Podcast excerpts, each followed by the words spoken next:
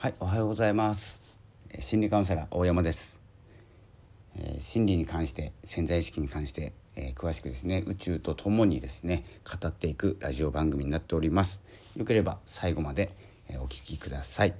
えーということで、今日はですね、えー星の竜に引き続いて、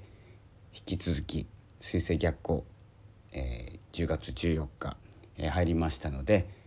えーそれについてですねお伝えしようと思います、年3回ある水星逆行、1回目が2月17日、2回目が6月19日、今回最後の、逆行。10月14日、というふうな感じで、逆行に入ります。これはですねさそり座の11度から入って天秤座の25度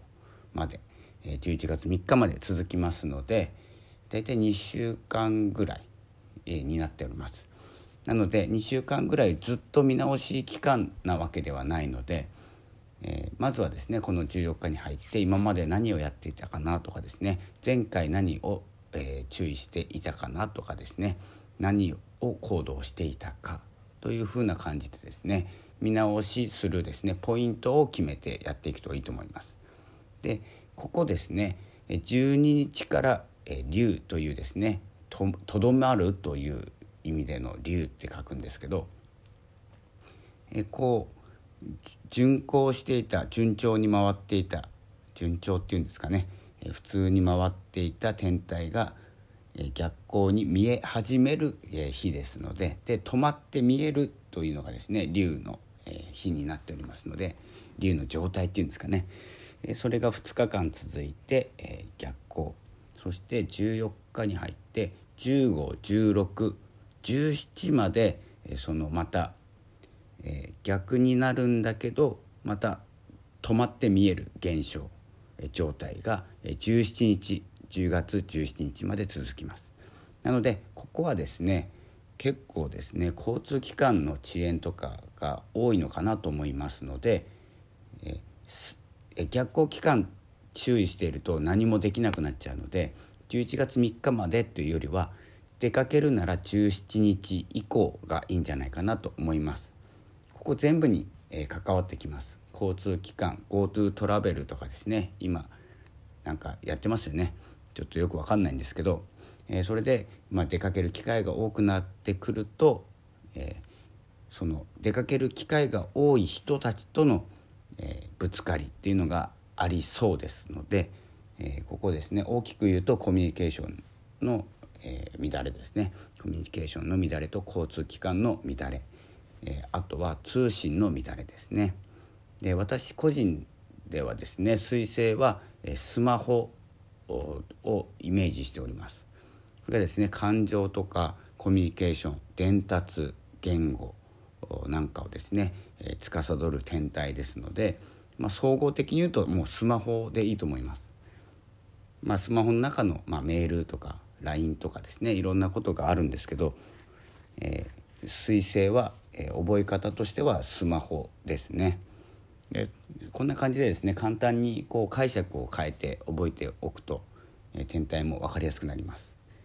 なので、まあ、火星が行動とか瞬発力もうくくりですね深く深掘ってしまうともう戻れなくなるぐらい深くなっちゃうので、まあ、簡単な浅いところで行ってみようということで、まあ、例えばなんですけど火星がまあ行動力とかですね実行力だとしたら木星が運勢とか運ですね。これは運というのは他力と考えてますので人の動き自分以外の動き。で土星はこれが土星がですね人に表してます、えー教育教育指導の厳しい先生みたいなですね見方をしたりですねこう天皇星がですね破壊王ですね僕の中では。でこんな感じでちょっと全部言ってしまうとちょっと意味ないずれていく放送になってしまうのでこの辺でやめときますが、まあ、彗星は感情とかコミュニケーションですねで伝達言語なんていうとやっぱりスマホになっちゃうので、え今回はスマホが逆行ということで、えー覚えておきましょうということですね。えーなので、えー今回の逆行のポイントなんですけどまあ、いつもと変わりませんが今回は10月なので冥王星が4日に逆行終了して巡行に戻ってましてあとは満月が2回ありますね、えー、1回目がお羊座。でここもちょっと揺れたんですよね。お羊座というのは星座の中で一番最初に来る星座ですので何か行動を始めましょうとかですね一サイクル終えて次のサイクルに入ります。で成長していくことに自分のステージを上げていくので、えー、お羊座はステージが一つ上がってさらにレベルアップしていきましょうというですね、えー、星座になってます、え、そこで満月がぶつかったんでまあ結構あるんですけどね、えー、ここはですね新しいもの新しいことを始めるよりも自分の中にあるもの自分の中にある完成されたもので出発しようという、えー、新月、えー、満月ですね。ごめんなさい。満月がありましたので、えー、そういうですねぐらつく、え、どっちなのというですねぐらつく満月もありで2回目の満月もありで水冥王星の巡行戻りで4日ぐらいは基本的にはこう動けない状態。で同時に火星も、えー、逆行ですね。で水星が逆行。で天王星は来年の1月まで逆行してます。で1月か2月に 10, 10天体10天体、えー、巡行期間という逆行をしていない。逆行、まあ、1年を通せば大体逆行してるんです。何かかにかが。何かしらが。なのでえー、逆行はまあ当然起こりうるんですけどその時々で気をつけなきゃいけないこととかがあるので逆行に注目しているというか逆行好きなんで、えー、お伝えしてるんですけど今回彗星ですね、まあ、コミュニケーションとかですね。交通機関通信機器、えー、ここの辺を注意しましょう。ということになっております。で見直し期間ですので、えーとですね、まあ、日記とかつけてる人分かりやすいかなと思います。前回どのようなことをしたのか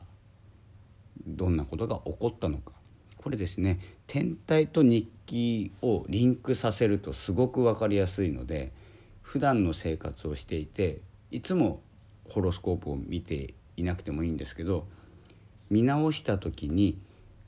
何か起こっているはずなんです毎日。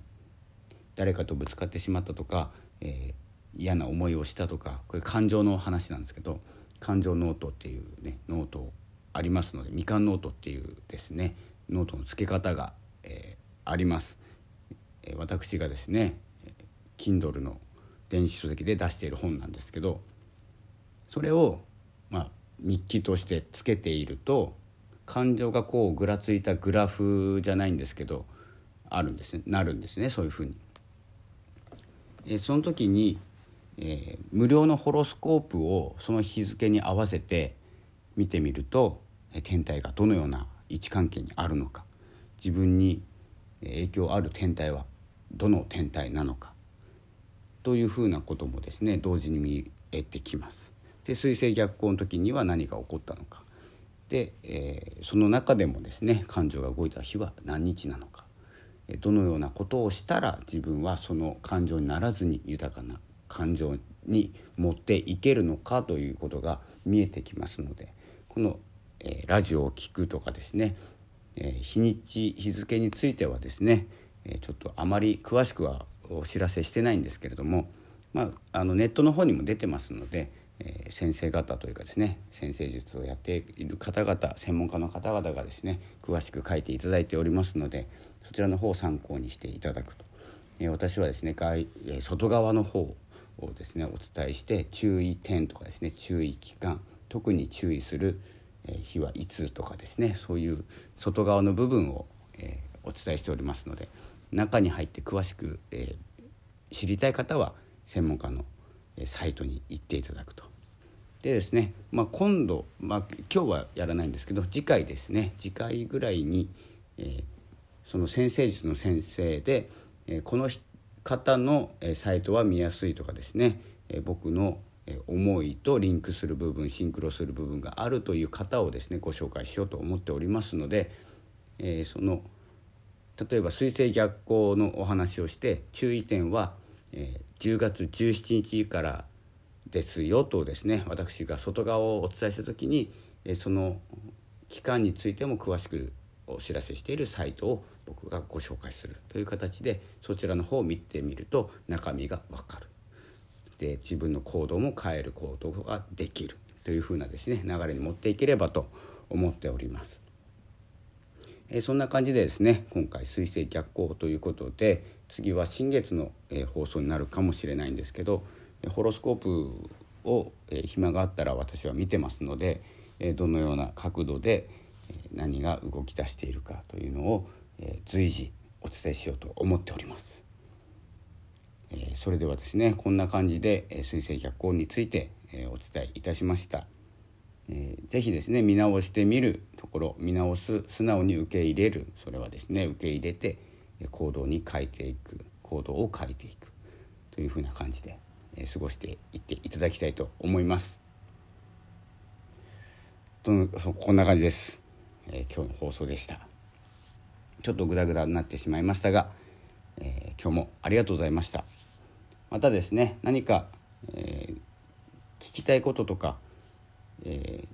何かご質問、まあ、ご意見ご感想など、えー、含めましてツイッターも大山祐介でですね、えー、いますので、えー、ぜひですね DM はもうちょっとお答えするかどうか分かんないんですけどお答えできる限り、お答えしていきますので、えー、ぜひお寄せください、えー、お願いいたします。それでは今日の放送はこの辺で終わりたいと思います。またお会いしましょう。ありがとうございました。さようなら。